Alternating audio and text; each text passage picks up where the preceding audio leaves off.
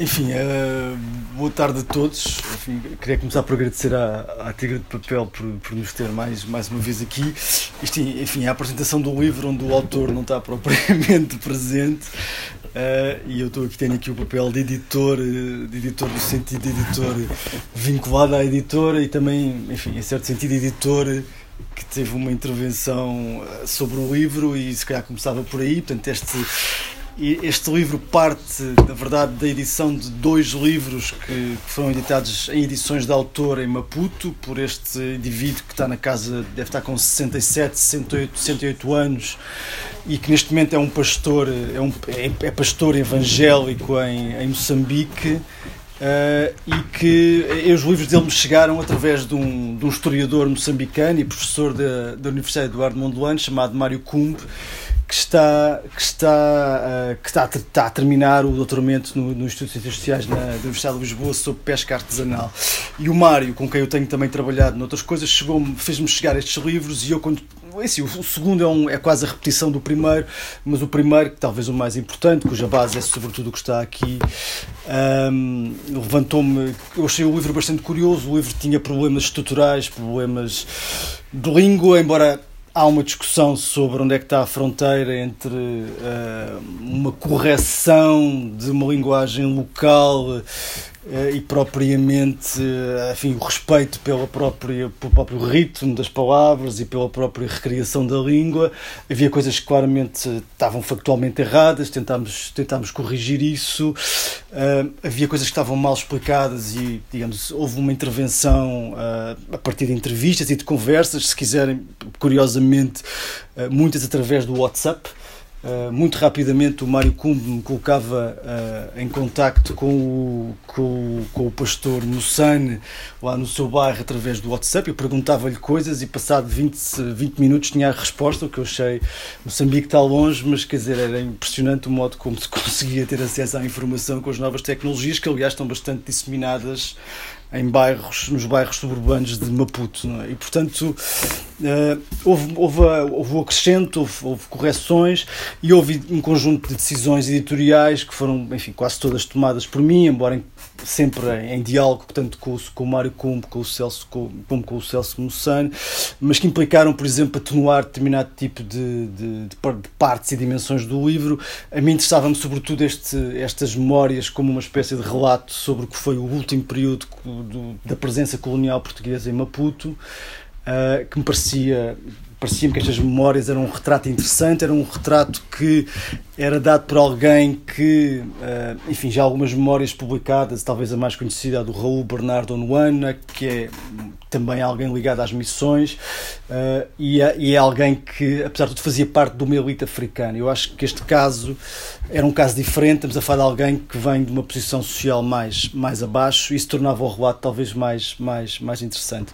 Mas isto implicou um conjunto de opções, estava eu a dizer, e um reordenamento e uma montagem do texto em relação ao qual eu próprio que a fiz tenho, tenho dúvidas, não é? Enfim, tenho dúvidas. Eu acho que um dos efeitos, aliás, o, o Rodrigo falou, falou, falou disso comigo uh, numa conversa há pouco tempo e eu acho que ele tem razão. Às vezes o texto podia fluir um pouco mais, porque a montagem do texto teve o objetivo de colocar muita informação e às vezes isso acho que prejudica um pouco a, a fluência do próprio, do próprio texto. E, e acho, acho, que é uma, acho que é uma crítica justa uma das coisas que eu tentei atenuar, o livro tinha um discurso e tinha um, uh, tinha um objetivo também de prestar certas contas com, com aquela população que ficou conhecida no contexto colonial por assimilados. Um, o Celso Monsanto tem um discurso muito anti-assimilados, que se cola bastante ao discurso que a própria Frelimo teve a seguir à independência, que entendia os assimilados como uma espécie de traidores, não é?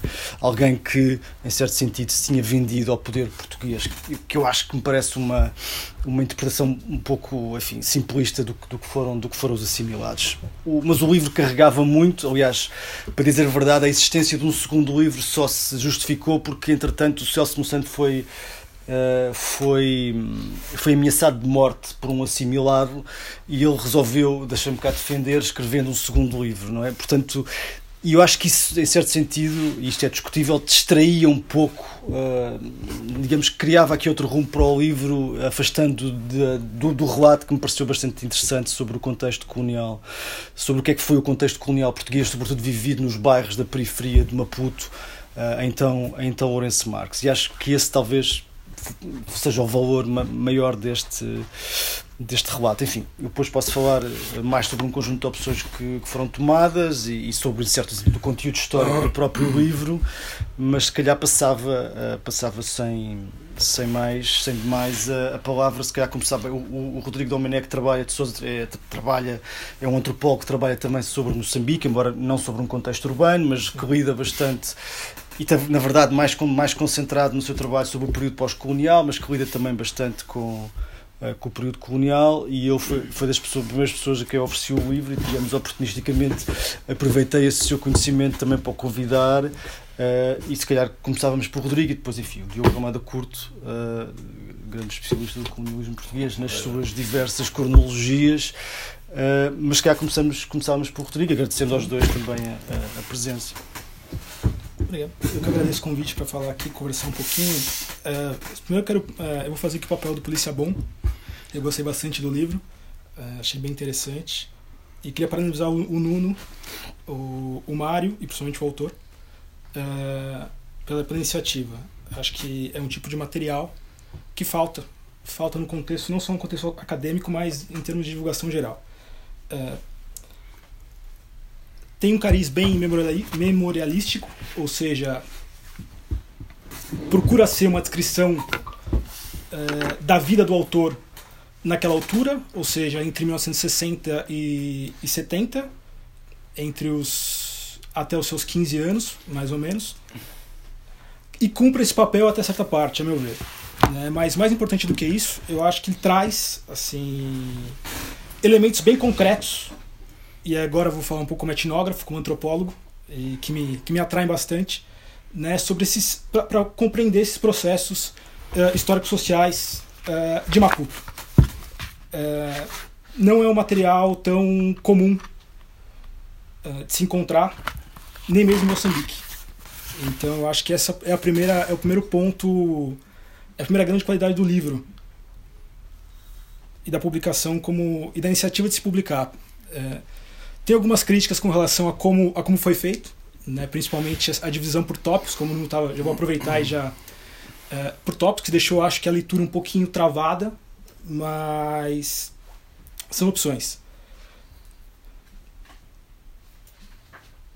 Acho que tem uma coisa muito importante que o, que o, que o, que o autor sinaliza no final do livro, é, que é estamos aqui a tratar de, uma, de, um, de um tipo de narrativa que, que vem complementar e ao mesmo tempo criticar, a meu ver, uh, a grande narrativa moçambicana, né, a grande narrativa da, da independência, que é uma narrativa que é não só anticolonial, não só antiportuguesa, como também é uma narrativa que coloca Mafalala, que é o bairro específico no qual o autor se centra, embora ele fale de todo o subúrbio uh, de Maputo, e coloca a Mafalala como, como o berço né, da, da da intelectualidade, da resistência, eh, da arte dos artistas. Acho que o, que o Celso Mussani vem trazer mais elementos para essa, essa discussão, a complexificar um pouco essa visão que se tem do subúrbio, e principalmente da, da Mafalala. Ele até provoca no final do. do o, o João Borges Coelho fala das, da, das grandes fábulas narrativas moçambicanas. E o, eu acho que o Celso faz uma boa provocação no final do livro, que nós devíamos pesquisar mais sobre os excrementos nos ombros dos homens. Né? Devíamos, é, uma, uma provocação aos pesquisadores, a trazer mais elementos da base, do chão, do terreno. E, e eu acho que esse livro tem essa, tem essa função, é, tanto acadêmica quanto de divulgação geral. É, na minha perspectiva também, eu trabalho muito com a questão rural foi, foi muito interessante ter contato com, com um relatoral no mundo urbano, né, que, vai, que vai trazer uh, elementos sobre o chibalo, sobre o trabalho forçado, sobre uh, a deslocação de, de moçambicanos para fazerem trabalhos na cidade, do interior para a cidade. E o que é muito diferente da, da literatura que eu conheço, que é uma literatura que eu acho que tem mais sobre Moçambique, principalmente, uh, mais difundida, que é sobre o chibalo e o trabalho rural né, das, das, das grandes companhias, o chibalo do, da cana-de-açúcar, o trabalho forçado no algodão. Eu acho que esse, esse é um relato que vem enriquecer um pouco essa, essa compreensão da época colonial. Mais uma aprovação do autor que eu acho interessante, e depois eu estou vivendo aqui há seis anos uh, em Portugal, e eu acho interessante essas provocações, que é ele procura trazer essa realidade colonial mais próxima do público português. Uh, que é uma realidade que talvez no mundo acadêmico se discuta uh, bastante, é bem conhecida, bem criticada, já todo uma, um corpo crítico sobre essa realidade colonial, mas que eu acho que a publicação de um livro, esse é um livro mais voltado para o público em geral, uh, ajuda a disseminar esse trabalho crítico.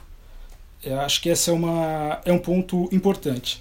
Esse livro pode parecer um livro sobre a época colonial, e é, a princípio, mas eu também acho que é um livro sobre a época pós-colonial. Né? Eu acho que é, reduzi-lo somente a, a, a, uma descrição de memória oral da época colonial é pouco. Uh, em alguns sentidos. Né? Primeiro que, e talvez é uma das grandes críticas que possa se fazer ao autor, é um livro que está mergulhado também numa, numa narrativa anticolonial muito próxima da narrativa da Frelimo né, ou, da, ou da educação que se deu em Moçambique pós-independência. Uma narrativa anti-portuguesa, uma narrativa que foca com, com grande, digamos assim, às vezes exagero, mas não só, em determinadas categorias. Né, e na divisão das, das próprias categorias coloniais, que eu acho que às vezes que ao, ao criticá-las, acaba-se por reproduzi-las. É, então é interessante também perceber que o que se poderia ser uma crítica ao autor, eu acho também o insere no mundo no qual ele escreve, que é o mundo pós-independência, que é o mundo dominado pela, pela, eh, pela Frelimo, que é o mundo dominado pela grande fábula da libertação. Então, é também interessante ver esse livro sendo escrito por um, acho que na altura ele tinha 62 anos, uh, por um senhor que cresceu nesse mundo colonial, mas que chegou até os dias de hoje e, e pegou um pouco mais do que isso né, é, pegou pós-independência. E acho que também, em certo sentido, ele é um tanto quanto crítico com o que veio depois. Mesmo, não sei se depois, uma pergunta que eu ia fazer ao Nuno, é, que no tópico final, é um tópico bem crítico, inclusive as condições de vida em Maputo nos dias de hoje. Eu não sei se isso foi colocado, foi uma sugestão, ou foi inserido depois, ou se ele escreveu esse último tópico, que é quando ele faz uma grande crítica à situação geral de vida é, em Maputo nos dias de hoje. Né? Segurança, saúde, educação, e, e que de certa maneira uh, se coaduna com uma crítica geral de uma certa continuidade do problema. Né? Embora a independência tenha sido um marco que o autor o tempo todo marca, né? que todo remarca, marca e remarca a importância da, da independência.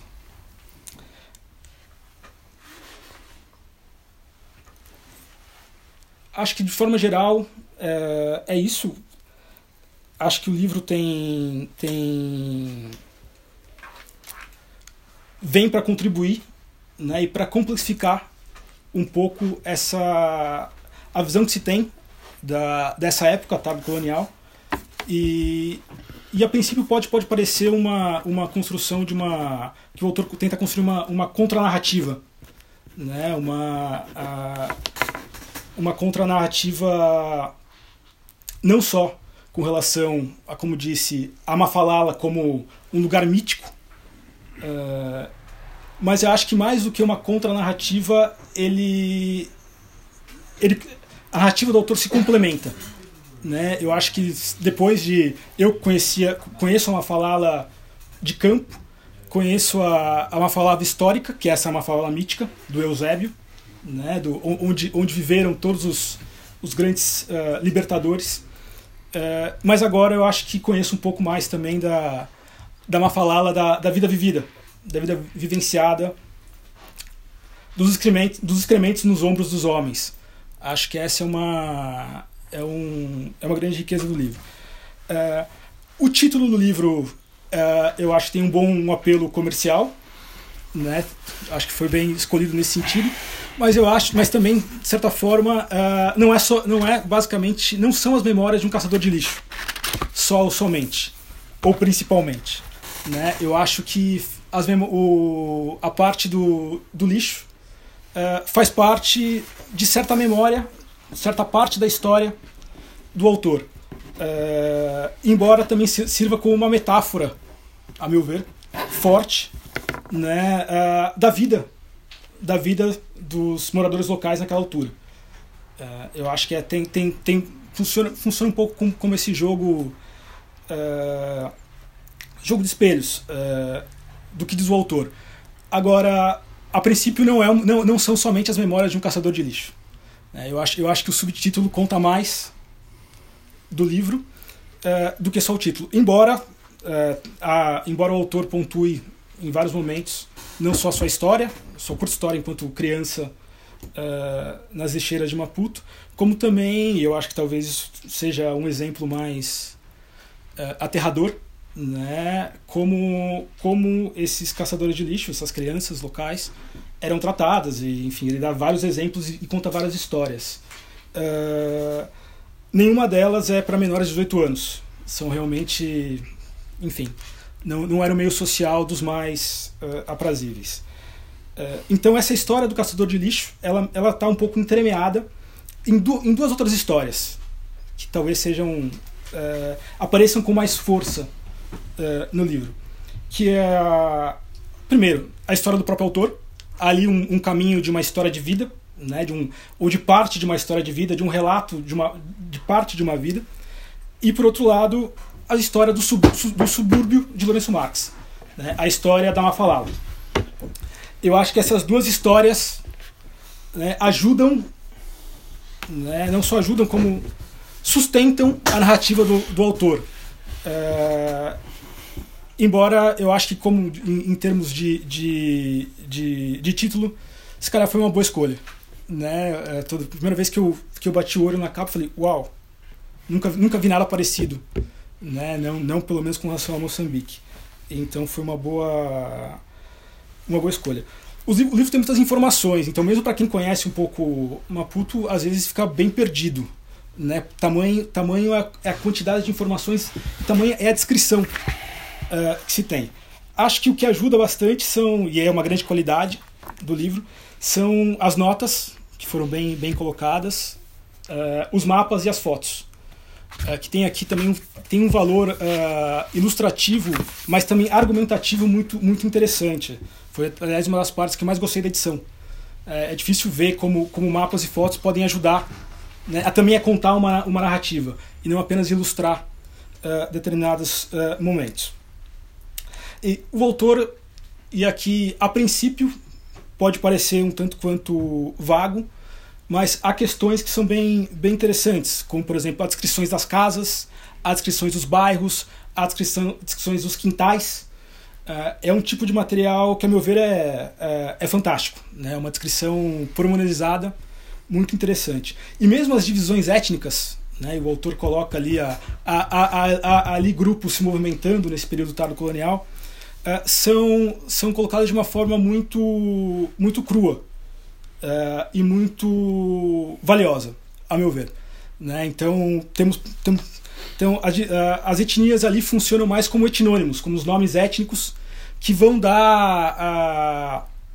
que vão ser significados no contexto no qual são, são ditos, são forjados. Então, e tem muito mais a ver para a população local em termos de origem do que em termos de etnia discreta, culturalmente discreta. Enfim, isso, isso é bem interessante, principalmente para quem gosta dessa discussão étnica da, da, da antropologia. Por quê? Uh, porque ele, o autor descreve isso, isso surge da sua própria descrição, da sua própria narrativa. Né? Ele descreve como a origem dos cidadãos moçambicanos mobilizados para Maputo uh, conta divisões e estratégias de sobrevivência na própria cidade. Então, por exemplo, os Machope e os Bitonga, que são de, de Yambani, uh, são aqueles que, principalmente, os alvos do trabalho forçado. Né? São aqueles que vão carregar a, as latrinas, vão carregar os excrementos.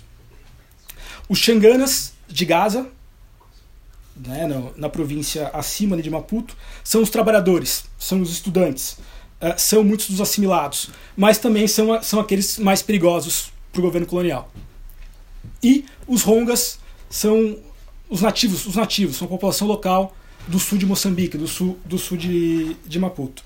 Uh, e é interessante como o autor, na, na sua descrição, emerge, essas, esses, esses nomes étnicos emergem de uma forma uh, muito dinâmica.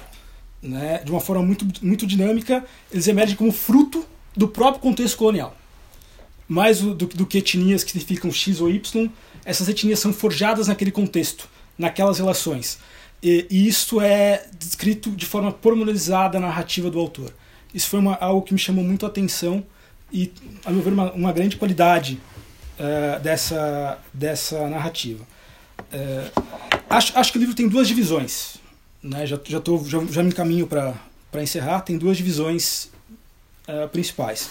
Essa primeira, que, é um pouco, que acompanha um pouco a história de vida do autor. E depois uma segunda que é focada uh, é mais temática, talvez. Né? Mais focada na, na discriminação e na repressão.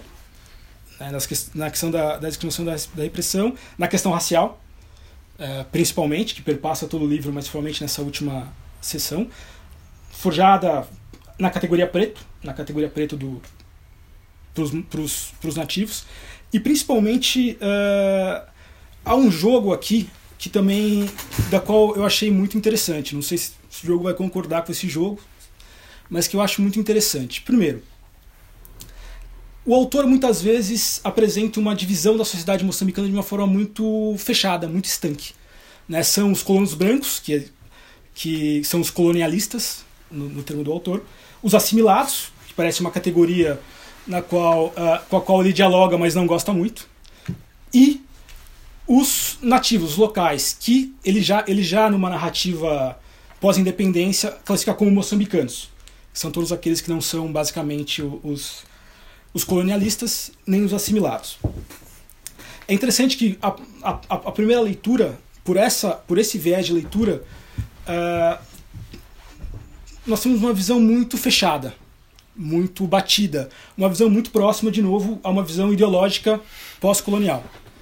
Mas, por outro lado, e eu acho que essa é grande riqueza do livro, da, da narrativa, uh, é que da descrição da narrativa uh, da vida uh, diária surgem o tempo todo outras classificações bem mais interessantes e bem mais complexas, que dizem respeito, por exemplo, a diversas classes de portugueses, que também estão espacializados pela cidade, que diz respeito a esses próximo, pró próprios moçambicanos, ou seja, os próprios moradores locais, que são, como eu disse, de Gaza, de Inhambane, que tem toda uma, uma. de várias religiões, que tem todo, toda uma história um pouco mais complexa. E também com relação aos assimilados. Então, eu acho que esse é quase que uma. O texto do autor vacila, ao meu ver, uh, entre essas duas dois tipos de divisões, ou de vieses. Uh, um mais ideológico, mais, mais estanque, e um que emerge da própria narrativa, da, da própria história de vida. Uh, e é um jogo que, a meu ver, é interessante. Né? Eu acho que é complementar. Uh, e Vou aqui passar algumas críticas só para terminar, depois a gente pode voltar, que eu acho que é. uh, como o Nuno disse, eu acho que esse livro lê-se bem. Assim, numa, alguém empolgado e com alguma paciência, no sentido da paciência com, com a quantidade de informação que, que é dada numa leitura, dá para ler numa tarde tranquilamente, sem grandes uh, grandes problemas. Porém, a leitura está um pouco travada. Né? Os tópicos, a cada duas, três páginas, nós temos um tópico e muitas vezes que repetem, os tópicos repetem assuntos ou temas que já foram discutidos anteriormente.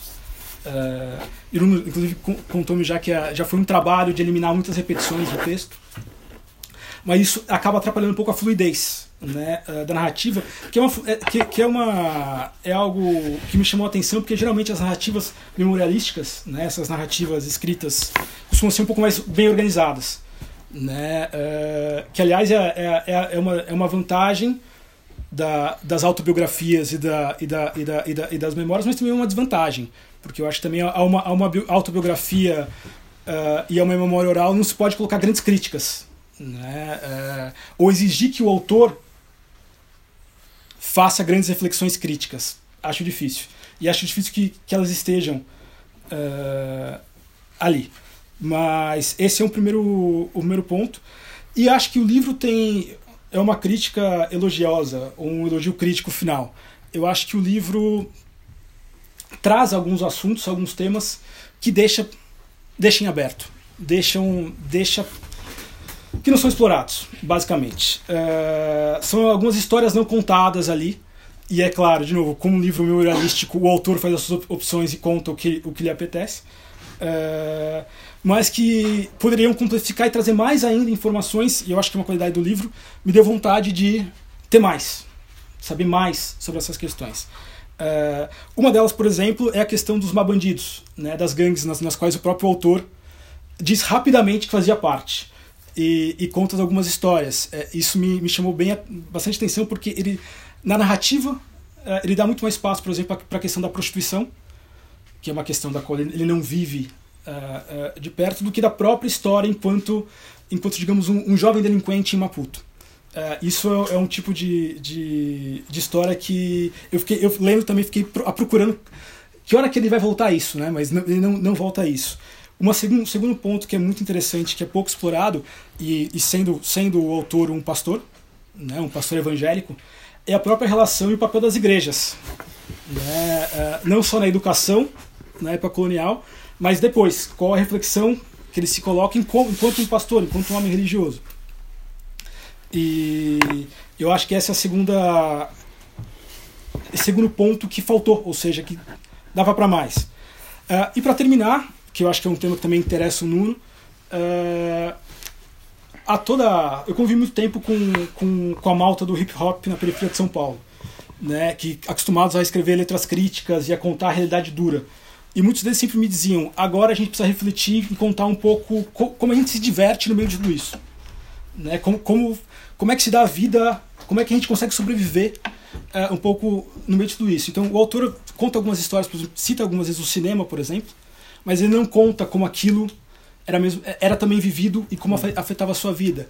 Ou, por exemplo, nas rusgas policiais é, na Mafalala, em que se opunham, em que quando o Sporting, o Sporting perdia, a polícia eu fiquei, fiquei, fiquei a, a, me perguntar, não sei se o Nuno tem, tem essa daí, da onde que vem essa rivalidade entre Benfica e Sporting na, naquele contexto. Eu prometo que não fui eu que inventei isso. Pois. eu fiquei a perguntar, mas cadê mais, mais, mais, mais? Então eu acho que na verdade são histórias não contadas que, que, que só depõem a favor do livro. Né? Muito mais poderia ter sido dito. Uh, mas é isso, por enquanto. Ok. Rodrigo, obrigado, Diogo. É, bom, em primeiro lugar, obrigado pelo, pelo convite. É, houve uma altura que apresentavam livros, mas depois deixaram de me convidar. e eu acho que foi desde. Mas no, no entretanto. Eu sei, no entretanto, o, o Nuno publicou neste, neste formato e nesta coleção 30 livros. É impressionante. Eu tenho muita, muita quer dizer, tenho não só muita amizade, como tenho uma, uma enorme consideração.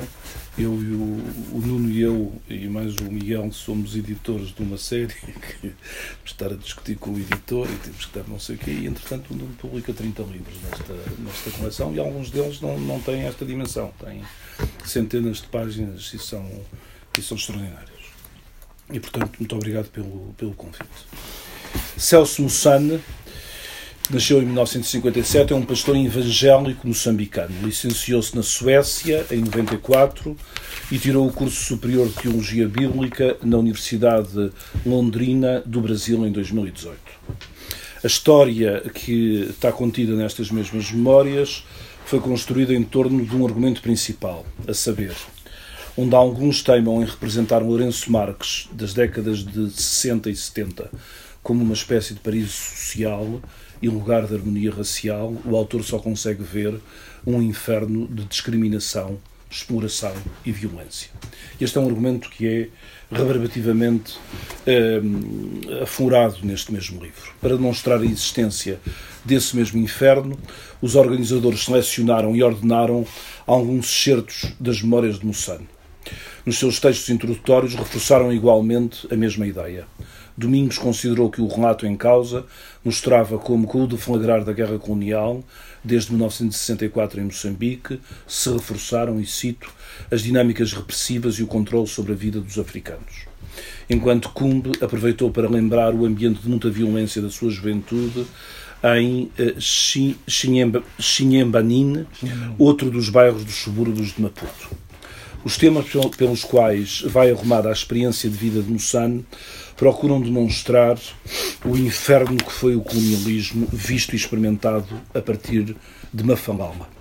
Um inferno que contraria o mito de um paraíso que continua a ser defendido pelos brancos de baixa categoria, conforme Moçane diz, em duas ocasiões, e, e, por isso o livro começa por aludir à violência e exploração que estiveram presentes e que o Rodrigo já aqui referiu, sob a forma de imposição do trabalho forçado, chibal, no transporte em balde dos dejetos.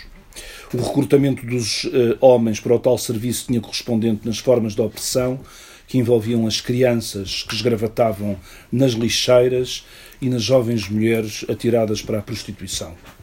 Estas trabalhavam nas igrejas, eh, designação que por gozo era atribuída às casas de prostituição, eh, onde trabalhavam muitas menores.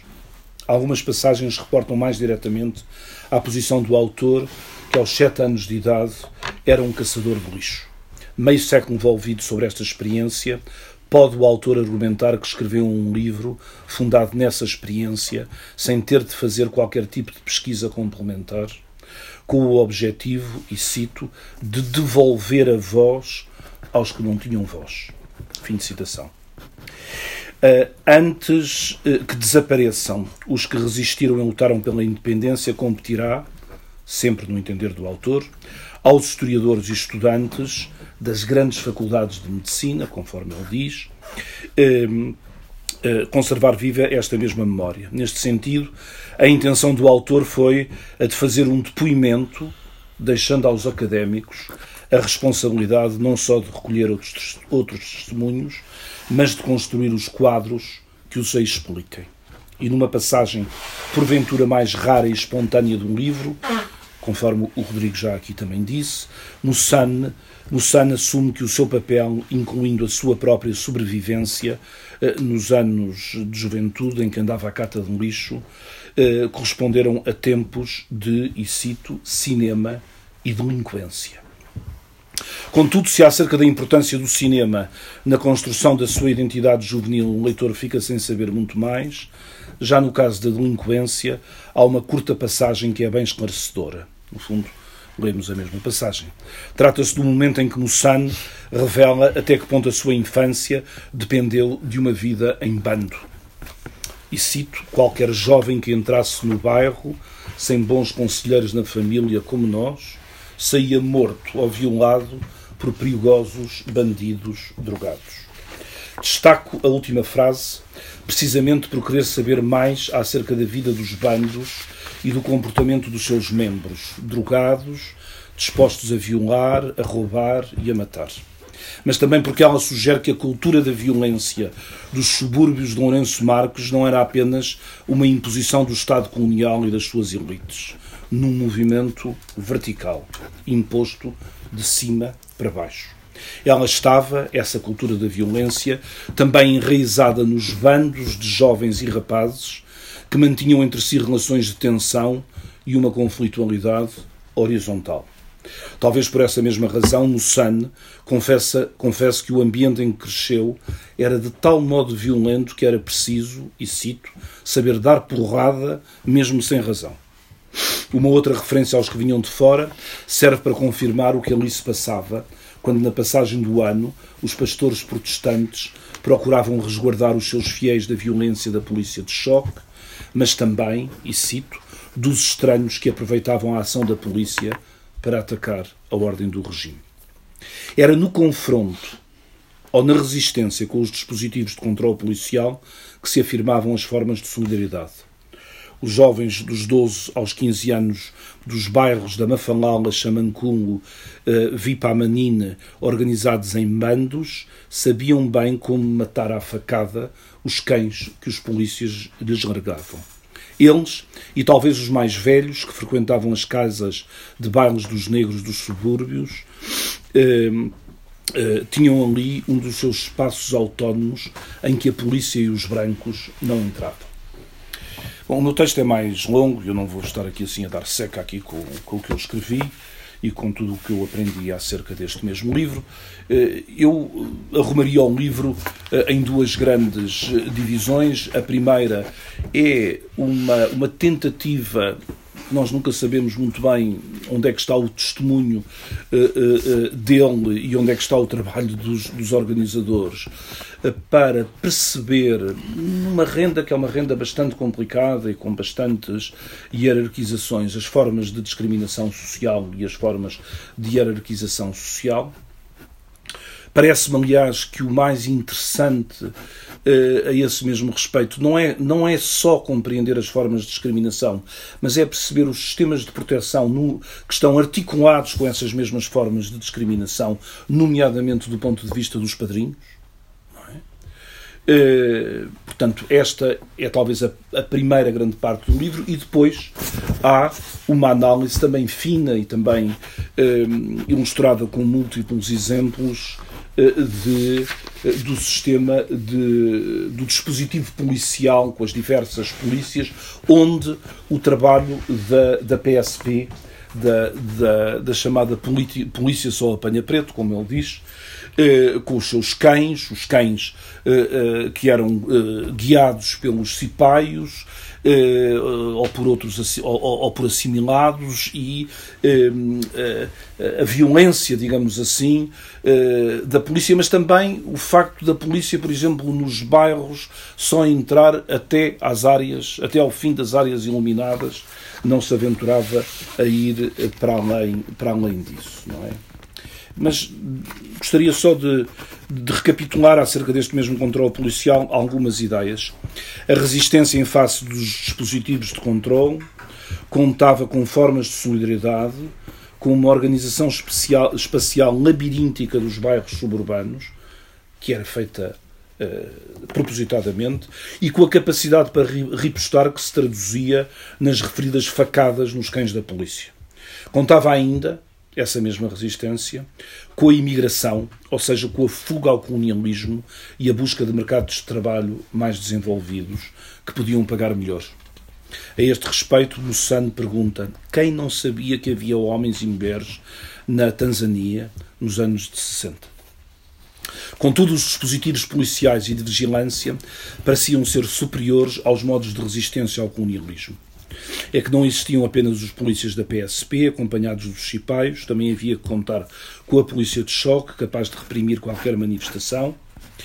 E a partir de 70, quando os estudantes saídos dos antigos liceus eh, Salazar e António Enes, muitos deles filhos de assimilados, começaram a enfrentar o regime, as suas vozes chegaram aos bairros pobres dos subúrbios e nessa altura surgiu uma força paramilitar a Organização Provincial de Voluntários que auxiliava a PSP e, sobretudo, a Polícia de Choque, lançando terror sobre os subúrbios. Batiam, e matavam, não prendiam, andavam de forma disfarçada, às vezes visitavam as casas de bailes negro, dos negros, mas tinham o cuidado de não entrar, esperavam apenas a gente sair com as namoradas e reprimiam.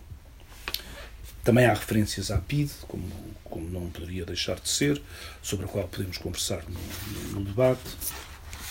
E, e, depois eh, destas duas últimas partes há eh, uma destas duas partes há eh, quatro páginas no final sobre a Mafalala pós-colonial. Mas eu agora vou-me centrar nas críticas à pessoa. Estava muito, estava muito Até aqui o objetivo foi o de resumir um livro seguindo uma sequência de temas e experiências vividas pelo seu autor.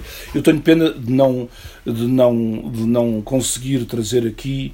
Uh, sobretudo toda a parte de, de, de, representação da estratificação social e, e dessa articulação com, com, o sistema dos padrinhos, porque ela é muito interessante e, e já veremos porquê. Com base nesse trabalho quase descritivo, será possível colocar algumas questões de caráter mais analítico, que implicam uma melhor contextualização e a mobilização de alguns padrões de comparação. As questões a colocar tomam em conta a intenção do autor, que é a de dar voz àqueles que não têm voz, exigindo dos investigadores um trabalho de pesquisa e de enquadramento mais profundos. Ora, esse recado do autor, tendo em vista a elaboração de um trabalho mais analítico, que os dois organizadores, depois eh, matizei, se recusaram a fazer. se recusaram a fazer. No, no Domingos limita-se a uma leitura literal do próprio texto, por si preparado e atualizado, argumentando que Mossane rompe com as visões paradisíacas de Lourenço Marques, eh, oferecendo, e cito, cito de Domingos, um observatório particular de violência e opressão coloniais. Simplifica, portanto. Com esta leitura literal, o operoso investigador, que é ele, apenas reitera o testemunho que tem em mãos, criando assim uma espécie de círculo vicioso do qual parece ser impossível sair. O depoimento dá voz aos que não têm voz. A leitura do investigador constitui-se num, num modo de dar voz aos subalternos.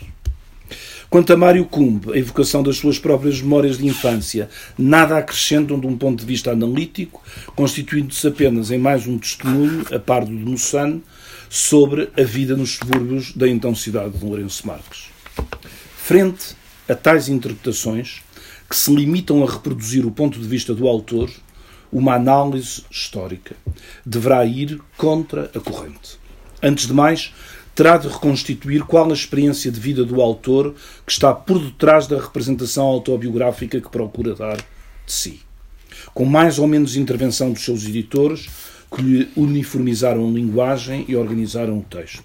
A este respeito, será preciso ler nas entrelinhas, para perceber que entre os sete anos em que o autor começou a apanhar lixo e os 14, 15, ou até à independência de Moçambique, quando o autor já andaria pelos 17, 18, a socialização do jovem, conforme o Rodrigo já notou, foi feita no bairro da Mafalonga, contando com duas instâncias principais. Por um lado, o bando, ou o gangue, que lhe ofereceu uma hipótese de sobrevivência, mas talvez também de submissão à exploração, uma vez que pouco se sabe acerca da organização do trabalho de apanha do lixo. Aliás, o que se conhece acerca da vida do gangue que trabalha na lixeira diz respeito ao modo como funcionava o sistema de proteção, se praticava a violência contra os de fora e se mimetizavam alguns filmes, muito provavelmente selecionados a partir da cinematografia norte-americana. Por outro lado, igualmente nas entrelinhas, também se constata que a grande clivagem, que o Rodrigo também já referiu, estaria entre a filiação do autor e do seu bando de oriundos de Gaza, por oposição aos chopes de Inhambane. Os primeiros, aparentemente mais guerreiros e aspirando sempre a uma posição de superioridade em relação aos segundos. Mais obedientes, considerados mais obedientes e dóceis, a ponto de serem equiparados pelos anteriores, de forma jocosa, a uns simples cães. Se a identidade de Mossane dependeu da sua integração no pequeno bando de rapazes, bem como na reivindicação de uma ascendência tribal, ela está também presente na prática da violência dos amigos contra os que ficam de fora, ou seja, os inimigos. É talvez neste ponto que o leitor fica suspenso porque carece de informação suficiente. Quem são os inimigos contra os quais se afirmaram as referidas identidades? Os membros de outros bandos, com certeza os shops, alvo de uma desqualificação ou de forma mais, mais visível, os membros da autoridade policial que representavam o Estado colonial. Dentro deste triângulo, os bandos, grupos ou filiações tribais com os quais Moçane se identifica, também mantêm entre si relações que se afiguram mais de competição horizontal, mas que no caso dos modos de resistência ao Estado colonial se apresentam mais como confrontos verticais. Resta saber se a cultura e a prática da violência em que se traduz a atividade do grupo pode ser vista sempre como resultado do colonialismo e da atuação de um Estado colonial, ou se, pelo contrário, eh, ela está na base da atuação de todos estes grupos, independentemente da presença de outros sistemas de proteção. Ao lado do bando e das clivagens tribais, A experiência de Celso Moçano distribuiu-se por outras instâncias, na família, sobretudo na figura dos seus avós, protetores e generosos para com ele e os seus iguais, descobrem-se os principais traços da afetividade, mas também da resistência à perseguição policial, eh, uma vez que a sua própria família tinha um parentesco com a família Machel. Já a escola surge na narrativa muito diluída e pouco se percebe do seu funcionamento. Por último, são claras as referências à Igreja, sobretudo protestante ou evangélica. O que este livro autobiográfico não explica, nem sequer de forma velada, é como foi possível passar da experiência de caçador de lixo iniciada aos 7, 8 anos e prolongada pelos grupos de rapazes dos 12 aos 15, formados na violência, no cinema, nos bailes e na delinquência, para uma vida adulta de pastor evangélico. Pode essa passagem ser entendida como uma mera descontinuidade que se fez sentir entre o fim da adolescência e a entrada na vida adulta, não havendo indícios de qualquer tipo de coerência? Como foi domesticada então a dupla violência presente tanto na vida do bando como na resistência às autoridades, simbolizada na morte à facada dos cães da polícia só apanha preto? O que é que contribuiu para retirar das ruas e da apanha de lixo o jovem moçano? E quantos foram os que, nas mesmas condições, se conseguiram safar e tomar o mesmo elevador social?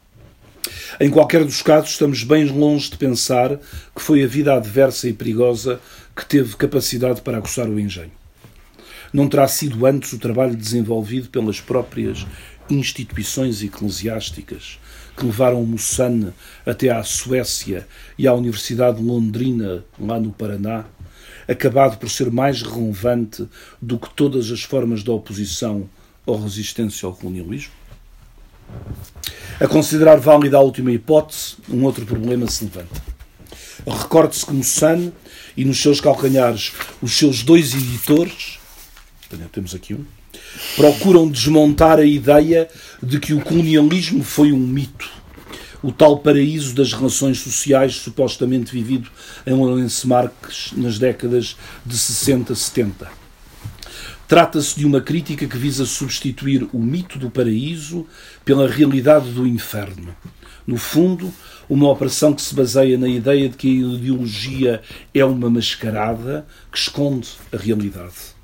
Através de uma série de antinomias, o objetivo último é substituir a harmonia das relações sociais associadas ao colonialismo pelas referências à violência, à exploração, discriminação de género e racismo.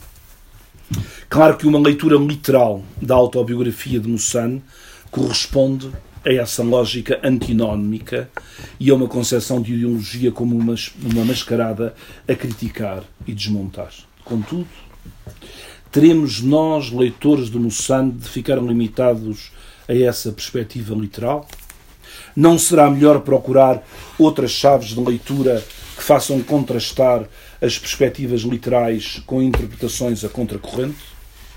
Poder-se-ia de facto opor a esse trabalho de representação da experiência individual, constituído por uma série de identificações com grupos, comportamentos ou interrelações, uma análise que tivesse em linha de conta as grandes estruturas do colonialismo, a começar pelas que constituem no terreno o próprio Estado colonial.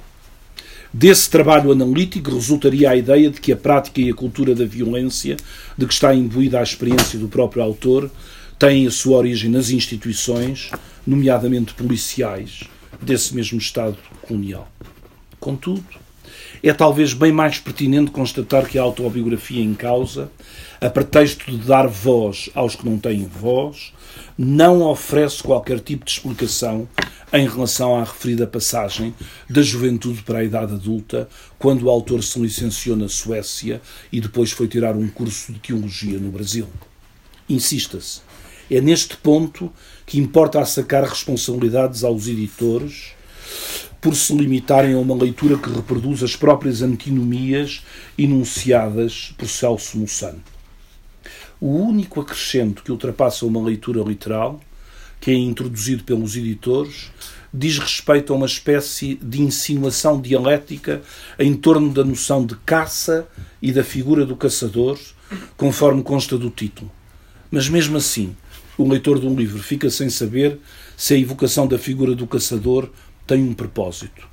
Sem serem abundantes as memórias de caçadores de animais selvagens, tanto em relação a Angola como a Moçambique, fazem parte intrínseca do colonialismo no seu esplendor mais assumidamente racista.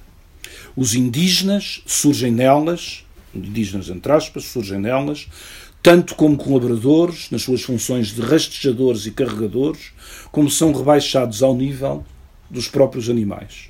Por sua vez, o caçador branco parecia agir de forma independente nessas memórias em relação às estruturas e instituições do colonialismo, mas também podia ser visto como aquele que era capaz de alimentar com carne as comunidades, enfrentando o perigo que representavam para as comunidades e as suas culturas os animais selvagens. Ao denominar como caçador o jovem Moçano, que começou na apanha de um lixo aos sete anos, existirá a intenção de deslocar para baixo e alocar a uma posição de enorme subalternidade as virtudes de coragem, de capacidade de ação, agency, e independência que o colonialismo atribuía aos caçadores de elefantes? Mas não será esta deslocação mais um modo de idealização que faz parte da construção de um novo mito, o do subalterno, que desenvolve um modo de individualismo burguês ou até aristocrático, a ponto de ser capaz de escrever uma autobiografia que se confunde e aproveita do discurso académico. Muito obrigado. Uh, há duas enfim, seria simpático passar ao público, mas acho que antes disso, uh, aqui por. Uh, enfim, nós, nós, nós começámos a trabalhar num projeto que era da Sociologia da Leitura, que estava muito interessado em perceber como é que os leitores captavam, atribuíam sentidos aos textos, não é? E, e quer dizer, e, e apesar de tudo, para os leitores atribuírem sentidos aos textos, também eh, não tem que haver ninguém propriamente a, a codificá-los anteriormente não? É? e a definir exatamente todos os termos da, da leitura do texto. Não é? E isso, isso é para já eu gostaria de, ter escolhido a, o título a partir destas referências uh, à história da caça no contexto colonial, mas na verdade não, não, não, não, pensei, não pensei nisso nunca e portanto é a capacidade de leitura do Diogo como leitor do texto que, que leva a coisa para aí.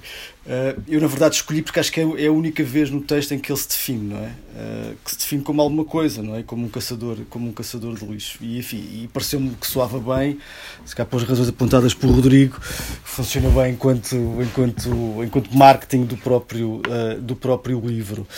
Uh, e portanto o título é, quer dizer, não, na, na, verdade é o que o Diogo diz é bastante interessante e faz todo o sentido, mas eu não, eu não, não pensei nisso, não é? Para ser totalmente honesto uh, sobre, sobre a questão da caça.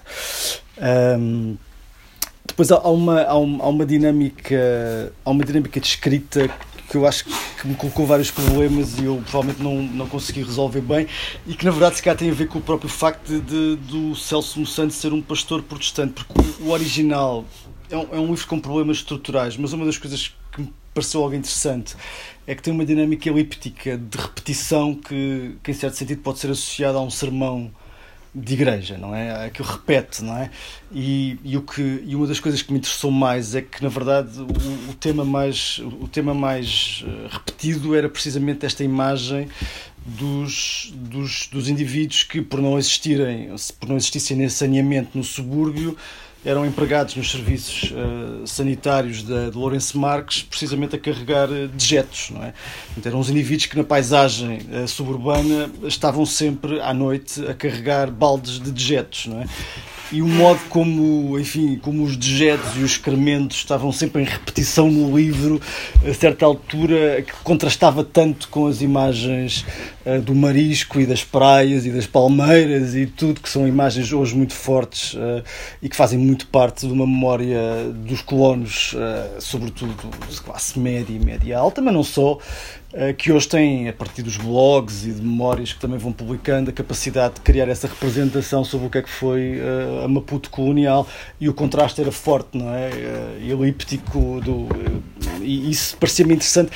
A certa altura, depois da remontagem, o que tinha uma certa poética da, da, repetição pareceu apenas uma repetição, às vezes, que eu estava sempre a dizer a mesma coisa, não é? Portanto, havia ali uma, na própria remontagem do texto, o que é que se deixa, o que é que se tira, que repetições, provavelmente perdeu-se, não é? Precisamente pela necessidade de tematização do texto, perdeu-se uma certa lógica elíptica da, repetição que eu acho que tem muito a ver com um sermão, com um sermão religioso, não é? Enfim. Uh, e é evidente que o que o, Diogo diz é verdade, que, quer dizer, que há aqui uma mobilidade social que é claramente mediada pela Igreja, isso é evidente, não é? E que depois permite-lhe, no pós-independência, no pós -independência, ter um percurso, não é? Claramente de mobilidade, ah, de mobilidade social. Uh, enfim, sem que, que isto seja uma, propriamente uma desculpa para não, ter, para não terem sido feitas análises maiores na introdução, eu acho que havia uma economia de relação, tanto com o pastor como com o Mário Cumbe. Enfim, este livro seria sempre dele, não é? Portanto, se, se o editor fosse fazer uma introdução de 30 páginas, não sei parecia-me que faria um bocadinho a relação com ele, não é? Portanto, eu sempre pensei fazer uma coisa mais pequena possível e depois eu e o Mário éramos para escrever em conjunto, mas quer dizer, mas depois o Mário começou a dizer, ah, que interessante era eu falar da minha experiência. Eu não, eu não podia escrever um texto com o Mário porque eu não vivia a experiência dele e, portanto, resolvemos escrever dois textos, o meu um texto mais técnico e aborrecido e o Mário uh, estava com vontade também de falar sobre a sua vida num bairro diferente, uma etnia diferente, eh, que eu acho que tem alguma informação interessante, que, mas é evidente que não tem a, a estrutura do, do, do, aqui do, do, do. Uh, há, questões, há, há, questões que o Diogo colocou que me parecem interessantes, esta questão da violência, uh, que é uma questão complicada, não é? Até que ponto é que, há, é que não há uma violência interna nos bairros que, que é independente da violência colonial. Eu acho que sim e que não.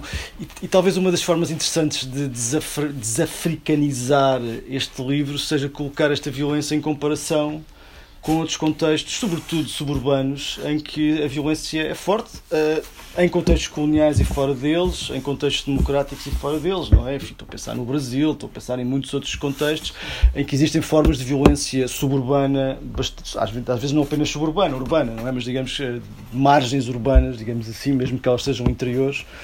Uh, violência, formas de violência extraordinária, não é? E porque é que elas ocorrem, não é?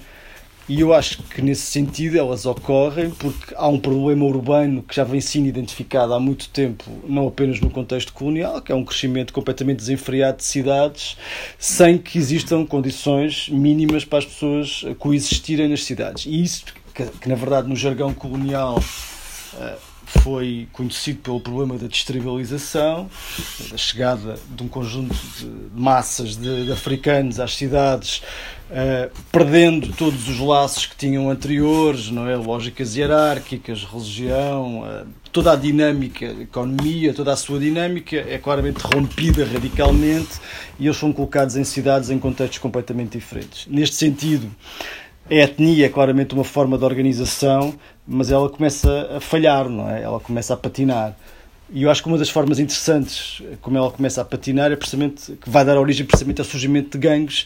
E estes gangues de machanganas não são outra coisa senão jovens, muitos deles órfãos, que perderam as relações hierárquicas que davam alguma sustentação às suas vidas não é? e que as organizavam e que estavam muito livres, muitos deles que se foram empregados enquanto criados de dentro Uh, e que na verdade, enquanto criados de dentro, eram alvos de, de humilhações grandes, é? eram eles que desempenhavam trabalhos domésticos que eles próprios achavam que eram trabalhos femininos, eram eles próprios que eram maltratados pelos patrões, pelas patroas e pelos patrões. Uh, e isso, isso criou claramente uma identidade lá, magoada, não sei se posso chamar assim, que digamos a outra, a outra face dessa subordinação interna, não é, da domesticidade colonial era precisamente estas folgas que eles tinham ao fim de semana e em que se dirigiam, e há muitas descrições desta, desta massa de indivíduos que se dirigem aos subúrbios com as gaitas, não é, tocar gaita, que eu percebi que é um hábito que provavelmente vem da África do Sul e das Minas, não é, vinham tocar gaitas, usavam uns calções, eu tenho outras descrições de outras fontes, não é, sobre estes movimentos e estes indivíduos então claramente constituíam gangues urbanos que iam ao cinema, ver cinema americano, ver os westerns e ver os westerns spaghetti italianos também, que, que na altura eram bastante conhecidos, e que depois também emulavam um pouco estas práticas, estas imagens do cinema para criar assim gangues. E, e claramente havia níveis de violência bastante grandes bem, enfim, violência contra as, contra as mulheres, por exemplo, não é? Com violações bastante comuns. Isto é uma coisa que se conhece de outros contextos coloniais, não é? Enfim, não, não é uma coisa claramente que se, que se estudou, por exemplo, o caso do Congo conhece como é que estes, estes bandos surgiram. E eu acho que estes bancos, para responder à pergunta do Diogo, são, são a resposta às condições, às condições suburbanas, não é? São uma resposta evidente da organização proto-mafiosa uh, em, em, em, contextos urbanos. Uh, e que, na verdade, podem ser comparados com, com gangues semelhantes que existem em contextos politicamente distintos. Agora, na verdade, neste contexto preciso, estas condições de que eu estou a falar dependem extraordinariamente do enquadramento colonial, quer dizer, não há volta a dar, não é? E, e, nesse, e sobretudo de uma incapacidade. E aqui o debate é um debate de economia política que se na altura, na verdade, é um debate global uh, que aponta para a necessidade de uma intervenção do Estado em equipamentos, em saneamento básico e, em, e, em, e, uma forma, na verdade, de substituir aquilo que é perdido com a destabilização. É preciso dar-lhes uma coesão social qualquer. E aí é um, isso é um retrato do, do falhanço absoluto dessas políticas do Estado colonial português, é? que na verdade, que, cuja única forma de intervenção era, na verdade, era, e a mais eficaz era a violência, não é? Porque, a forma de resolver esta questão era a violência. Não, não havia propriamente. Quer dizer, não havia. As pessoas continuavam nos anos antes da independência a terem que ir. As mulheres tinham que andar quilómetros para ir buscar água a fontenários distantes, quer dizer, porque não havia. Quer dizer, estes tipos, as latrinas, continuavam a funcionar no momento da independência porque era assim que se recolhiam dejetos, não é? E isto é um falhanço evidente de qualquer esboço de política social, que era aquilo que poderia dar uma coesão naquele contexto e é o recurso evidente à violência, não é? Mas quer dizer, este, debate é atual, não é? Quando eu vejo, quando eu leio as coisas, sei lá, do Vacan sobre o modo como os Estados Unidos gerem as suas periferias urbanas, o debate é precisamente este. É uma mão forte do Estado que regula através da prisão e da polícia e da violência e uma, e uma retirada do Estado das suas funções sociais. Enfim, contexto colonial bastante particular, mas quer dizer, mas o debate não anda muito longe disto. E portanto as igrejas e os gangues eram formas de proteção evidentes, não é? Que eles tinham, e ele, e ele é um bocado salvo pela, pela igreja. Um, em relação à questão da agency, uh, quer dizer... Deixa-me só dizer uma coisa, porque eu acho que acho que não está claro no, na, minha, na minha leitura e eu acho que você agora tocou bem nesse, nesse sinceramente, nesse, nesse problema, não, uh, que é uh, nós procuramos fazer uma história que apela à autonomia uh, e que verifique o nível de autonomia de determinadas dinâmicas sociais e culturais associadas a grupos nomeadamente a estes grupos de jovens ou este, estes mesmos bandos, não é? Nós queremos lá chegar, não é? É? Depois não podemos dizer que a violência que lá está é o produto ou o resultado da violência colonial imposta pelo próprio Estado. E, e, e eu, eu acho que não, quer dizer, eh, eu não sei como é que isto se resolve, não é? Eh, do, do, mas eu acho que uma leitura não literal deste mesmo texto eh, é uma leitura que vai no sentido de procurar de procurar ver qual é que é o nível de autonomia de facto que esta que esta que esta que a própria violência dos bandos tem. Quer dizer aqui é evidente que eu, a minha a minha referência é o, o Insiders and Outsiders do do Norbert Elias não é, é a nossa grande referência. Eh, mas, mas portanto, nós, nós não podemos ter as duas coisas. Quer dizer, não, não, há um momento em que, em que temos de, de perceber que pode, podem existir formas de, de autonomia. De outra forma, estamos a querer, eh, quando nos convém, eh, reduzimos a violência que lá está ao resultado do trabalho do Estado colonial quando procuramos, digamos assim, ser, ser mais modernos. Eh, eh, dizemos, não, não, há aqui um nível de autonomia, há aqui uma especificidade cultural que escapa a qualquer tipo de controle. Tanto escapa no que diz respeito às formas, eh, digamos, mais positivas de, de exercício dessas mesmas práticas e dessas mesmas experiências, como, como escapa do ponto de vista do próprio uso da violência, do meu ponto de vista. Não é? Eh, eu acho que há aqui na, na discriminação e no embate entre os, entre os grupos eh, de rapazes definidos etnicamente, quer dizer, essa, essa conflitualidade escapa ao Estado colonial penso eu, pelo menos eu colocaria assim. Não, escapa totalmente a partir do momento em que, desculpa, em que há uma, há uma organização do trabalho e há, uma, e há uma divisão do trabalho que é etnicamente construída, não é? Portanto, é o Estado colonial que diz que os shops vão ficar com o saneamento e que os tipos de Gaza vão ser os criados e que os rongas têm um estatuto Estado especial. Que traz boa, os shops. boa. Giambani, por não, exemplo. acho que sim, acho que tem razão. Nesse, nesse sentido, Quer dizer, o que eu acho, o que eu acho que faz, Acho que o que eu acho que faz, o que eu acho que faz bastante sentido no que o Diogo está a dizer, e acho que não se coloca apenas em relação a esta violência, mas coloca-se em relação a uma coisa que o Rodrigo disse, que é a violência pós-colonial. Porque cá vamos nós, não é? E bem, denunciar a violência colonial. Mas depois o que se percebe muitas vezes é que estas pessoas falam sobre outros tipos de violência. Falam sobre esta violência interna, não é? Sobre a violência com, com as mulheres, não é? a violência dos gangues, a violência sobre as mulheres, que é assim uma coisa inacreditável e é muito difícil chegar, sobretudo se for homem, é mais difícil chegar às mulheres hoje. Eu, eu, por acaso perguntei, então, mas não há uma antiga prostituta que se vocês consigam identificar? Isto é complicado sobre inúmeros aspectos, não é? Portanto, mas, mas, mas é difícil, não é? E, e outra coisa, é precisamente o modo como também isto, como estas pessoas passaram por formas de violência incríveis a seguir, sobretudo no contexto urbano, não é? Uh, com as campanhas de reeducação e dizer, uh, ainda chega a cidade, 75, 83, não se podia falar. Então, logo no pós-independência, tem uma passagem que ele também pontua isso. Uh, justamente no. Uma das coisas que acontecia, de- dizer uma das coisas que acontecia quando eu estava a tentar fazer entrevista, a, grande vantagem de eu ter, trabalhado sobre futebol é que é um, é um tema um bocado politicamente, aparentemente, não é? Politicamente inócuo, não é? E portanto as pessoas falavam comigo com grande facilidade. Mas uma das pessoas que às vezes me estava a ajudar, a primeira coisa que ela dizia às pessoas com quem eu ia falar é dizer: Isto não é nada sobre política, esteja à vontade, não vamos falar sobre política. Hoje. E a questão era claramente com o Estado moçambicano, não é? Não é com, não é com a política colonial, não é? No meu campo também, eu falo sobre a terra, então vai se falar o tempo todo sobre a política atual. Mas eu acho que tem uma. Mas com relação à parte analítica, eu acho que no final o autor faz esse convite. Eles colocam no papel como de um memorialista e faz um, um convite analítico aos investigadores. Acho que ele, ele lança esse, esse desafio, que eu acho que até é um limite que, que a autobiografia pode ir também. Né? Joaquim, coisa? Provavelmente, bom, não li o, o livro que vocês estão a, a apresentar e a comentar, mas provavelmente parece, pela vossa apresentação dos, dos três e agora da, da discussão, que o próprio livro também não dá, o próprio texto deste autor, estas memórias, não dão, não têm consistência suficiente para ter eh, uma matéria eh, ilustrativa que permita formalizar alguma coisa daquela sociedade. Porque.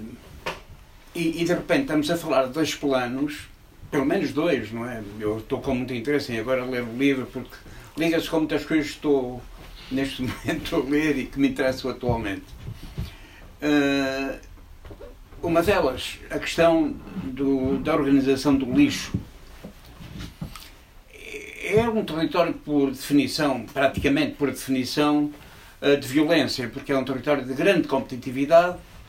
Quem vê primeiro, quem apanha primeiro, independentemente de ser uma estrutura organizada muito definida, hã? com chefes, com coordenadores, com gangues, com tudo isso. E podemos falar nisso à vontade, desde os textos, que são muitos, apesar de tudo e muito interessantes, de meados do século XIX de Paris, a questão do lixo, e eh, os dois que, vos, que vemos na televisão. Como é que é esta coisa, eh, o gangue do lixo, ou que vemos na greve do lixo em Nápoles.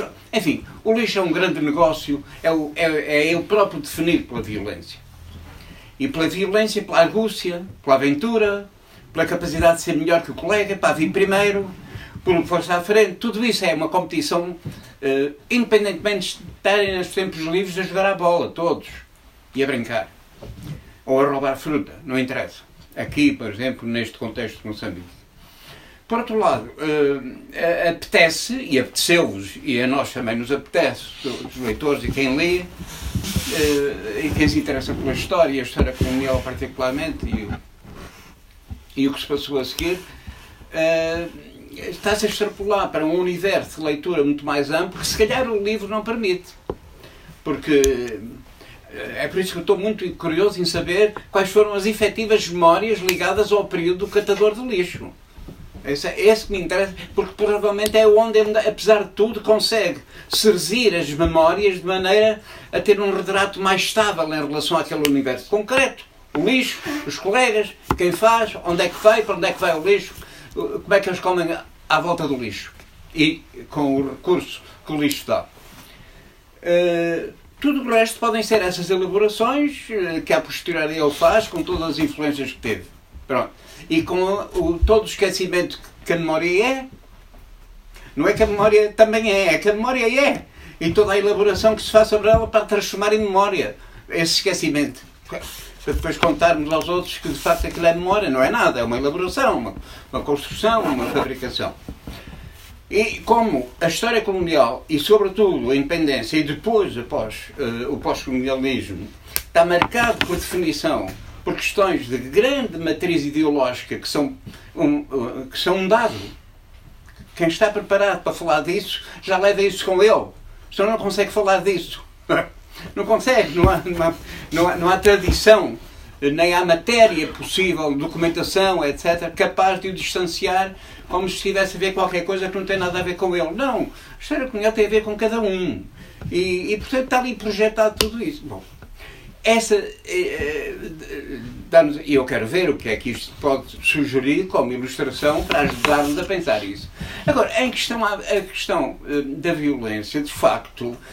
Eh, se nós colocarmos uma questão, como, sei lá, coloca o livrinho do, do Todorov, que tem o título Nós e os Outros, é que há sempre os outros na sociedade.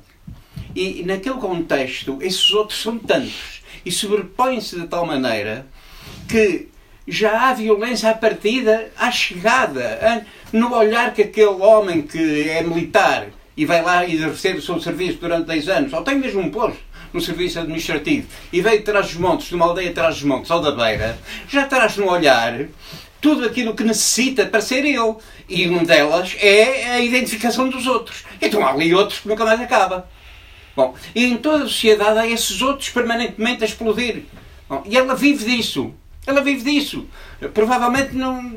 Até naquele esquema muito estruturalista e muito esquemático, uma, uma comunidade a partir dos exemplos do Brasil, dos índios do Brasil, do Levi Strauss, uma comunidade para conseguir pensar se tem de se ao meio, para se oporem as duas metades. Então não conseguem, não conseguem construir-se, não conseguem definir identidades, construir-se, arranjar mulheres e, e, criar, fazer casamentos e reproduzir-se e, sobretudo, ver qual é o melhor. E nessa, e nessa competição, nessa, nesse agonismo,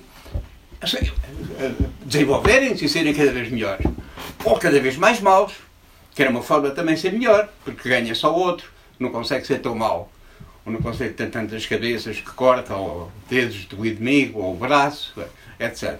Então, falta-nos, nós temos, temos muito poucos dados em relação, em relação às colónias, muito poucos, porque foi, foi uma, uma medição geral em todos os aspectos não foi só em relação à maneira como olhámos, olhámos para as suas produções artísticas, por exemplo, como, como no texto do Alfredo Margaride ficou tão claro. Nem sequer tivemos a habilidade de fazer como fizeram os, os missionários do, do, do, Vaticano, por exemplo, em que levavam aquilo como ilustrações do, do diabo. E isso servia para o trabalho apologético e da missionarização, e estão lá todos do Vaticano. Aqui não, nós, aquilo queimava-se, queimava-se, queimava-se, praticamente não chegou cá nada. O que existem são amostras. Bom, e, e amostras pelo pensamento eh, erudito, do poder religioso, do, da teologia, etc. Então, não temos uh, textos deste género. E eu estou com a mesma curiosidade de leitura. Se, se tivéssemos essa proliferação ou muitas memórias de vários interventores locais, não é? Brancos, mestiços, eh, nativos locais dos vários. Sei bem, esse tipo de coisas que não temos. Eh, os documentos são fraquíssimos. Mas os documentos mais interessantes que às vezes deparamos, que uma pessoa fica eh, encantado como esse fantástico texto que nunca foi publicado, sei lá, esse imenso relatório sobre a água a água no sul de Angola. Porque é uma coisa de, uma humanidade. E de um, as fotografias que lá tem, ali não, não existe uma parede, não sei. Diz o nome daquela senhora que está com a cabeça, a cabeça com água. Por exemplo, é uma coisa dos anos 20 do, século passado. Mas são coisas, raridades, são absolutamente raridades que aparecem, não é? E então, estamos quase, quase descalços e protegemos um pouco, ou no discurso ideológico, ou numa tomada de posição política ou ideológica, não é? Numa afirmação acerca do colonialismo, ou de tentativas de ir por outras vias e descobrindo fotografias, descobrindo cinema, descobrindo qualquer coisa. Então, é só para chamar a atenção que provavelmente o esforço de falar a partir do livro eh, não consegue muitos resultados tomando como base. Eh, leva-nos logo para a questão que nos interessa mais, são mais gerais. E aqui interessa-nos ver é até que ponto a consistência, a matéria, a, densidade neste, neste registro, como em qualquer memória, nós ficamos duvidosos acerca da dignidade daquela, daquele, daquela memória, daquele texto, que, que nos permita, por exemplo, perceber como é que estava organizado, olha, por exemplo, o lixo nessa altura. Porque a questão do lixo é central em qualquer sociedade. Uh, em qualquer, nas grandes cidades, então, é decisiva. Qualquer história do lixo numa grande cidade e como é que, como é que chegou uh, à sua regularização mais tarde, como é que começa? É, é, é espantoso. Uh, é absolutamente notável. Uh, Lisboa não tem nada disso, não, não produziu. Uh, temos. O que é que temos? Vou-vos dar o um exemplo de Lisboa. Lisboa o que temos são registros, apontamentos vagamente anedóticos acerca da água vai que se atira da. Os mais pobres vivem no último andar, portanto, na água furtada, ainda por cima, aquela água vai, que é a água uh, orgânica, que não é só água, e de tudo o que sobra da comida, que eventualmente uma espinha que depois os gatos comem quando aquilo chegar à rua, a espinha de uma sardinha ou qualquer coisa, eh, é uma das coisas que mais, até, até começar a ser recolhido o lixo. Mas o lixo incomoda de tal maneira que há muitos críticos eh, lisboetas do final do século XIX, dos anos 80, eh, até a República, por ali, que criticam o pó que faz a carroça que aparece para varrer o lixo, o pó que faz, o lixo não pode ser, tem de haver outro sistema, nos encontra. Então, o lixo é, um, é, uma questão muito interessante, pá, muito interessante na, na, na, história das cidades. No caso deste, da África, é uma, é uma desgraça. O lixo atualmente é uma desgraça. Não sei se vocês viram o filme que se passa, que, que passou este verão. Eu deixei de pôr roupa nas, nas, nas caixas de metal que existem nos supermercados a receber eh, coisas para dar aos pobres. Quando vi o filme sobre o Ghana e vi a reportagem da firma de Braga que recolhe essas, hum, essa roupa, tem um conjunto de mulheres enorme, é uma coisa, um armazém brutal. Seleciona a roupa interior, as camisolas, o não sei quê, o não sei quê. E depois aquilo vai para o Ghana num carreiro. E lá fazem-se lotes cegos que as mulherzinhas vêm e arrematam um com dinheiro emprestado, arrematam um, nem sabem o que lá está e aquilo é vendido nos mercados. Tudo aquilo que estamos a meter aqui é vendido nos mercados, nos grandes mercados da África. Então, quer dizer, eh, de repente temos de ser, ter uma humildade muito, muito maior, caramba. Isto faz-nos falta, estes textos, é ótimo, mas não nos leva muito longe na possibilidade de, a partir deles, eh, construirmos qualquer relação. Agora, quanto à violência, eu, eu como antropólogo, eh, tendo a achar que ela é uma componente que integra a sociedade e que, também, e que, e que apenas a sociedade tem de aprender a geri-la e a controlá-la, ao nível de governos, ao nível de tudo. É? Mas é, é uma componente que integra, tem a ver com nós e os outros. A sociedade tem de produzir os outros. Tem de produzir entre raças, no caso da África, entre velhos e novos, entre chefes e não sei quê, entre mulheres, é bem, tudo aquilo. Dentro das mulheres, dentro dos velhos, tudo isso funciona por essas hierarquias uh, que são marcadas por uma grande violência, não é? Porque a lei inscreve-se no corpo, começa por ser assim. E nunca se esqueceu isso, a não ser agora, claro, que é proibido bater nas crianças na escola e tudo isso. Mas uh, a, a, a, a lei inscreve-se no corpo. Com as tatuagens, com tudo, com... é ali que se aprende. Uh, e isso é violência. Isso é violência. Só que depois transforma-se numa linguagem que não é nada, vamos fazer aos outros.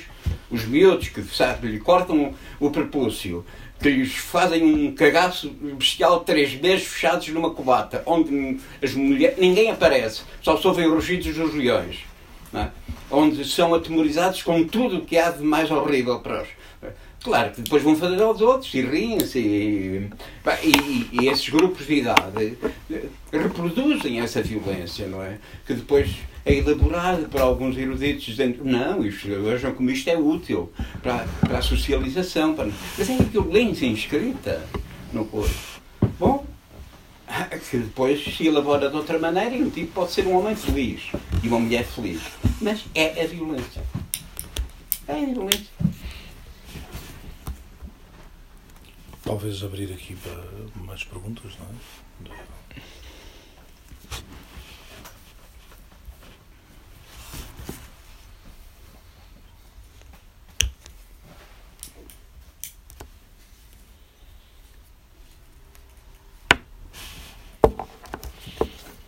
Não sei, só, só, só realmente o livro não tem assim grandes descrições do, do lixo. Não, não, não, mas estava a dizer que ele não tem grandes descrições da. Quer dizer, o lixo é uma coisa importante, mas não, não há, digamos, esse olhar muito detalhado. Há algumas informações, mas não é, não, não é por aí que o livro vai. Um, quer dizer, e ao mesmo tempo acho que o livro também não. A certa altura, acho que há leituras que exigem demasiado do livro, não é? O livro não quer propriamente, são só 96 páginas, não é? Não o livro não vai. Mas quer dizer, mas ao mesmo tempo eu acho que a questão da memória e o esquecimento, enfim, isto é um bocado uma banalidade, mas depois há uma memória pública e há uma memória mais especificamente académica que ela própria também produz esquecimento, e nesse sentido eu acho que o que se fala aqui são coisas que estão bastante recalcadas, não é? Porque quer dizer, a memória pública deste, deste mundo é uma memória que eu acho que continua a ser fortemente lusotropicalista em inúmeros aspectos, não é? Tanto por trabalho académico como por o espaço público ainda é bastante. Eh, e onde existem memórias, como eu disse, de indivíduos que tiveram lá e que têm poder hoje de constituir memória. E eu acho que mesmo dentro da sociedade local, este indivíduo, que como o Diogo disse, teve um processo de mobilidade social, que lhe deu a oportunidade de escrever o livro, mas ele na verdade ocupava um lugar muito baixo, não é? E acho quer dizer, que, é interessante recuperar. Ele teve, é, é, o processo de mobilidade social que lhe dá a oportunidade de escrever uma memória, não há volta a dar. Mas ao mesmo tempo, há outras formas de nós irmos buscar eh, algo que se calhar podemos não chamar memórias, podemos chamar história oral, ou podemos chamar outra coisa qualquer. Nós, quer dizer, os investigadores às vezes é que também são um pouco. Não sei, tem uma certa. Há um conforto de outros meios de investigação que será, se calhar, eh, são mais passa a redundância, confortáveis, porque na verdade este contacto pode ser mais difícil de chegar lá, quer dizer, mas, é, mas os Celsos Moçanos andam aí, não é? Quer dizer, não é um caso único, não é? Eles andam aí, não é? Sim, geralmente também há muitas narrativas memorialísticas dos de jovens também que ascenderam socialmente, mas que, através da Frelimo, antigos combatentes ou, car ou, ou, cargos políticos. Esse é um tipo de memória muito mais difundido né, em Maputo. Esse tipo de, embora o caso do Celso seja um caso, caso padrão, né, justamente a oportunidade do ensino e da ação social a partir da igreja, né, é, mas é um tipo de, de, de, material que é pouco difundido. Não, não, há, não, não há um corpo memorialístico sobre isso. Né? Há, há, muito sobre os heróis da libertação, né, sobre os combatentes, os antigos, os antigos combatentes. Essa é uma. E depois há, quer dizer, outra questão que, que, que, que também ao Diogo, que é, quer dizer, a no, o arquivo, nós, nós pelo arquivo conseguimos chegar a isto. E eu acho que conseguimos chegar a algumas coisas, mas há, há outras coisas que nós não conseguimos chegar. E isso coloca-nos um problema de prova, não é? Porque se nós atribuímos mais importância a uma prova que é escrita ou mediada pelo Estado colonial e pelas suas instituições, ou por uma narrativa de resistência que acaba por ser depois um bocado estereotipada, não é? Uma das coisas que preocupava claramente o Moçambique é que, quer dizer, a história que hoje a Frelimo e o Estado, e o Estado moçambicano fazem destes bairros, sobretudo a Mafalala, é a história, é uma história patrimonializada. é o Eusébio, é o Samora, é o. Carvarinha, e é isto. Sim. E não existe mais nada. E é, um- e é um, e é um discurso positivo, quer dizer, que faz sentido para uma nação que se está a construir e que precisa de figuras e que precisa de uma narrativa, faz sentido. E é uma, Só que e depois- é uma falada quase que um microcosmos na nação moçambicana, a narrativa da nação, porque há pessoas de todas as origens, de fato há, é, é, é um marco entre a cidade do cimento e a cidade do caniço, Onde há brancos, onde há brancos, então na na narrativa ah, da fábula moçambicana pós-independência, a Mafalá tem papel central. Eu acho que esse livro vai um pouco. traz mais elementos, não diria que vai. Ele, ele dialoga com essa narrativa, mas traz um pouco mais. E é- nessa questão, deste, por exemplo, em relação aos portugueses, tem alguma. tem dados com piada, não é? De que ele, ele divide os portugueses em categorias, não é? É a primeira, a segunda, a terceira e os madeirenses. Que, ficam, que claramente ali se aproximavam dos negros, não é? Os madeirenses são tratados de uma forma. Sim, eh, os tipos das cantinas, não é? Aqueles que no fundo ele depois acaba por dizer que faziam parte do aparelho de controle do Estado português através dos cartões, não é? Os, os indivíduos que iam comprar as cantinas tinham que ter uns cartões onde assinalavam o que compravam e, e a PIDE, evidentemente, mas depois também qual era a alternativa destes cantineiros, não é? Enfim, não iam propriamente juntar-se à Frelimo. Claro que depois havia, há sempre o português bom, que os trata bem, coisa meio paternal, não é? Mas, mas eu acho que em termos destas questões da certificação há algumas que, que eu acho que não vejo tratadas de outras formas, não é? Não, não vejo tratadas, porque na verdade depois a Frelimo também tem um discurso oficial sobre os tratos sociais que é um, às vezes é um marxismo assim um bocado rígido, não é? Assim, uma coisa eh, vai importar as, as, as categorias marxistas, mas aquilo depois começa a, a não funcionar numa série de aspectos, não é? E nesse aspecto acho que.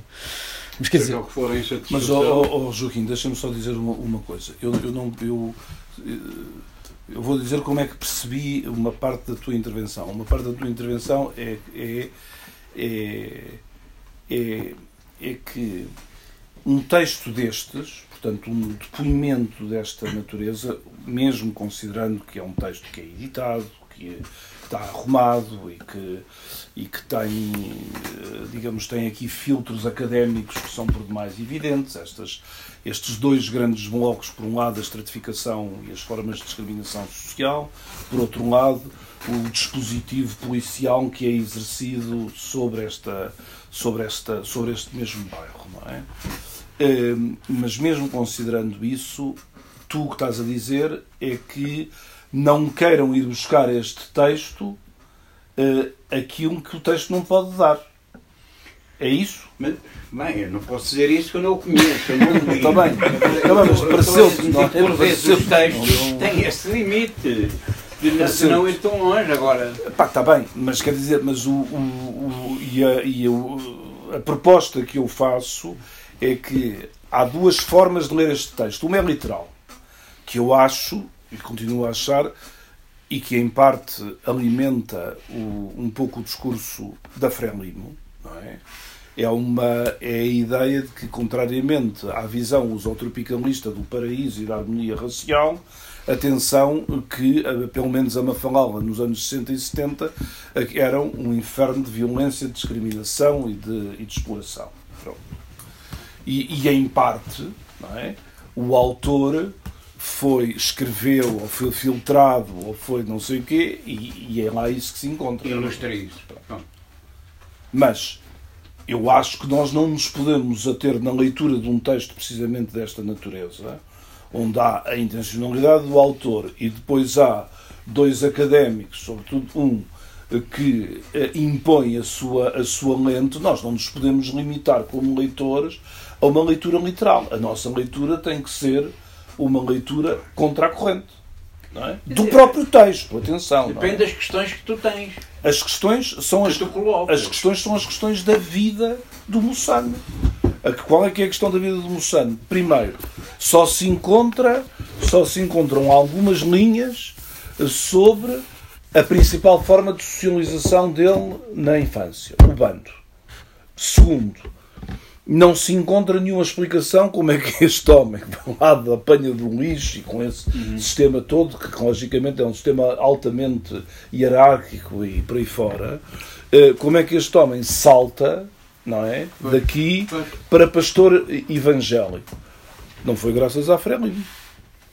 O pai dele, isso acho que o livro explica, não? o pai dele já era alguém da hierarquia, entrou na hierarquia e ele vai, vai com o pai, não é? Da hierarquia da evangélica. igreja, Da- da- Embora ele tenha, esta, tenha este parentesco com a, com a, Sim, não. com a, com a família, sim, há aqui uma, uma, Se uma calhar- miré. Foi, Não se, é? calhar, se calhar não. Isso é, há muitos. Eu conheci outros parentes do, do Machel e não necessariamente estavam envolvidos diretamente com a, Com a, com a, com a com a, com a Frelimo. questão Pois, política. pois. Sim, mas ele, ele o que diz é que a família, no fundo, comia um bocado por arrasto. Mas não ele é? diz, por exemplo, ele diz que o pai era um tipo politizado. Mas ele diz que só perto da independência percebeu as coisas, não é? o que significa que o pai também não devia falar muito com ele, porque tinha medo, provavelmente. Sim, e a outra história é esta que ele conta acerca do pai, é a história do pai chegando à igreja, neste caso à igreja católica, Sim. eh, o padre lhe ter dito que era melhor o senhor, o senhor sentar-se ali atrás porque Deus acha que estes bancos aqui